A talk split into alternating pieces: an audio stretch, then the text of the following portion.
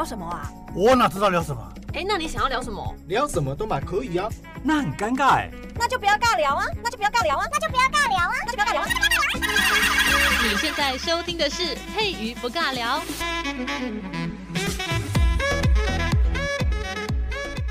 Hello，这里是佩瑜不尬聊，我是佩瑜。今天呢，大家应该很好奇，为什么又来到永州八季了？不是已经讲完了吗？没错，我们虽然讲完了，但是总觉得好像要来做一个总结，好，把它完成。我们花了一个月的时间，每个礼拜来读了一篇永州八记的这个文章。终于啊，把它读完了，心情郁足了整个月份哦。每个礼拜都要来郁足一下，没有啦，不是郁足啦，是靠北一下老板，看看我们在职场上面是不是有什么部分呢？这个跟小柳遇到的鸟事很像哈，那我们就看淡它，然后遗忘它，不要太郁结，不然人生很难过哈。好，那我们永州八记呢，还有印象吧？第一篇是《始得西山宴游记》，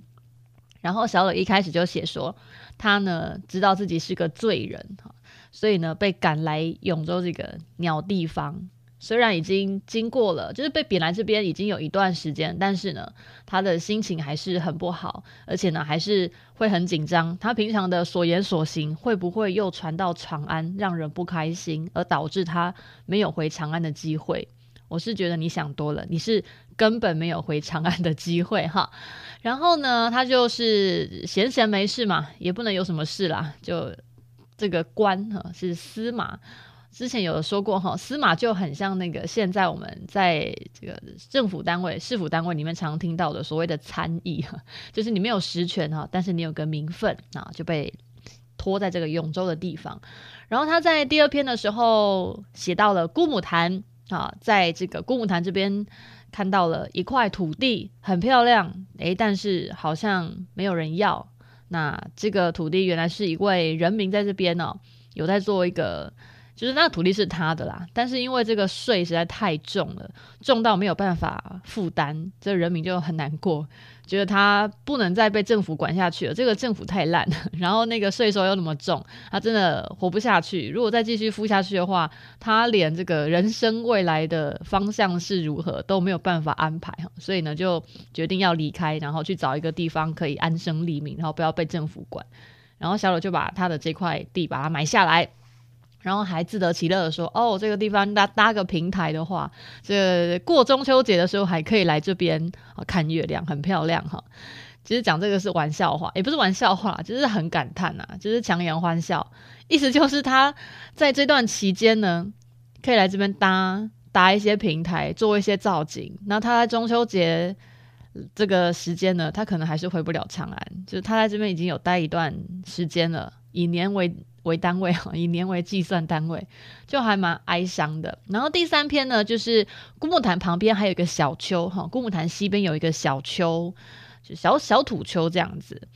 然后就一样啊，我说过了，小柳每次上山呢，都很要在拓荒，然后到每一个地点呢，都会做一个记录。其实有点像在永州这边，因为没有事情可以做，所以呢，就带着 GoPro。说过他很喜欢带 GoPro，然后去摄影。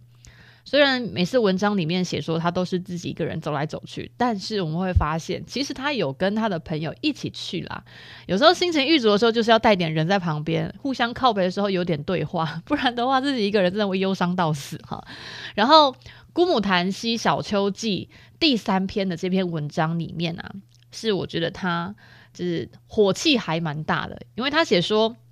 他去那边旅游，去小丘那边旅游的时候呢，应该说发现小丘的时候呢，他就是把这些障碍物哈。他要去小丘的路上的这些障碍物呢，把它什么焚乱草啊，去什么恶木啊，然后大火烧啊，那种心情是非常激烈的。因为他写的这些景物呢，就象征他真的很想要去烧办公室那些神经病。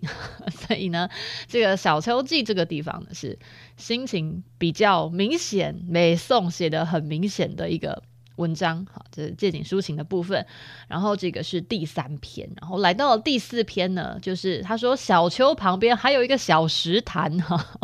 他真的很会写，他就是沿途写，沿途记录。他这个有点像那个网志里面有分系列。譬如说呢，我们从这个台北一路玩到垦丁，那我们沿途呢可能会经过这个桃园的水族馆啊，或者是会经过先经过新竹，最近就是也不是最近了哈，有一段时间了，也是今年开幕的哈，今年开幕的什么动物园啊，然后来到了什么呃台中，然后去。什么什么歌剧院这样，还是音乐厅，有点忘记了。然后又沿途了来到什么嘉义啊，然后嘉义看什么射日塔，然后又沿途到了这个呃台南，台南有什么什么奇美博物馆 等等之类的哈，就是沿途会形容一些这个地景。那其实他每开发一个地景呢，就有点像在写他的墓志铭。大家知道墓志铭是过世后之后才会写的吧？就是。纪念死人以前的丰功伟业，或者是这个人们多清高等等哈，这个品性、品格、道德等等之类的一些记录哈。那其实小柳写这些，就是心情很不好。他觉得他不是第一个来到这里的。那未来如果有人会来到这里的话，你也不用太难过，因为你不是第一个。我已经帮你开荒拓苦好了哈，开荒拓土这样子。好，然后他就写到这个小石潭。然后写说小石潭这个地方呢，哇，大家如果已经有点忘记，可以回去听哈。他说小石潭这边有非常多漂亮的这个山石，然后呢，因为旁边有一些竹林，就是围绕着这个小石潭，他就说哦，这个地方就冷到让他嘎铃笋，冷到太冷了，太冷清了，他没有办法在这个地方待太久。啊，小石潭这个地方，然后其实他就哦，马上来到这边稍微记录一下，他就离开了。我觉得大概是这八篇里面，这文字最少的就是《小石潭记》，也就是呃这个第四篇的小石潭。然后小石潭写完之后呢，第五篇他就来到了袁家河，终于有点人气了。就是前面的四篇呢、都是比较没有人气的。这个地方就是需要去开荒拓土的地方，但是呢，从第五篇开始，第五篇就是袁家河记。我说袁家河那个河是支流哈，所以呢，他就是来到袁家河这个地方。他就觉得，诶，这个地方真的很漂亮，而且呢，他写文章的比较特别的地方就是袁家河这一篇的这个一开始的开头，他就写说什么地方很美，什么地方很美，但是袁家河这个地方也特别不一样，好，他就是有特别把这个地方给他点出来，然后介绍一下，就是这个方言哈，因为说过了，就是永州离长安非常的远，那因为这个中国大陆这个地方啊。地大物博，然后因为距离很远，就会有方言的问题，所以呢，他就特别记录一下这个地方的这个河的意思，就是支流的意思，要怎么念哈？他就特别的稍微的做一下国文指导哈。然后呢，他就写说，诶，这个地方啊，好，其实都是差不多的啦。永州哈，就是石头跟树啊，还有竹子很多，他就是一直重复在这边写，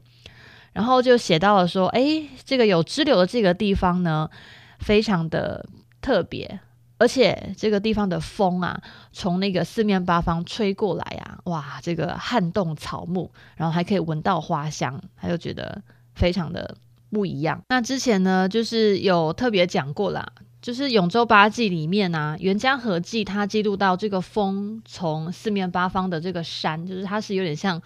也不能讲说落山风，但是就是刚好那个风向的关系，就大大的震动了这四周的这个草木，好。非常的令人震撼，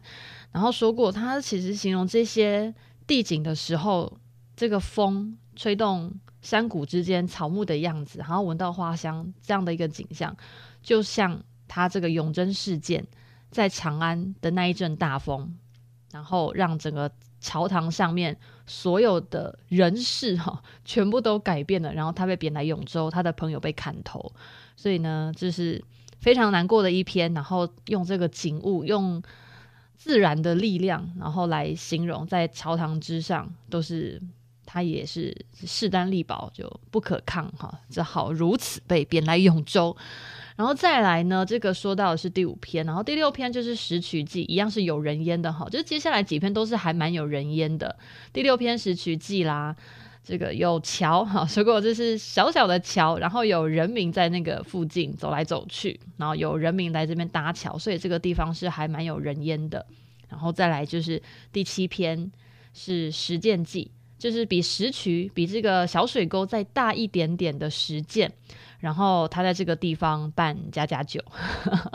他在这个地方办家家酒，然后然后觉得，诶，这个地方啊，如果铺了一些椅子啊，然后在这边的话，可以玩玩水哦，踢踢水，可以泡泡脚，还可以给鱼摇一下脚皮，这样子，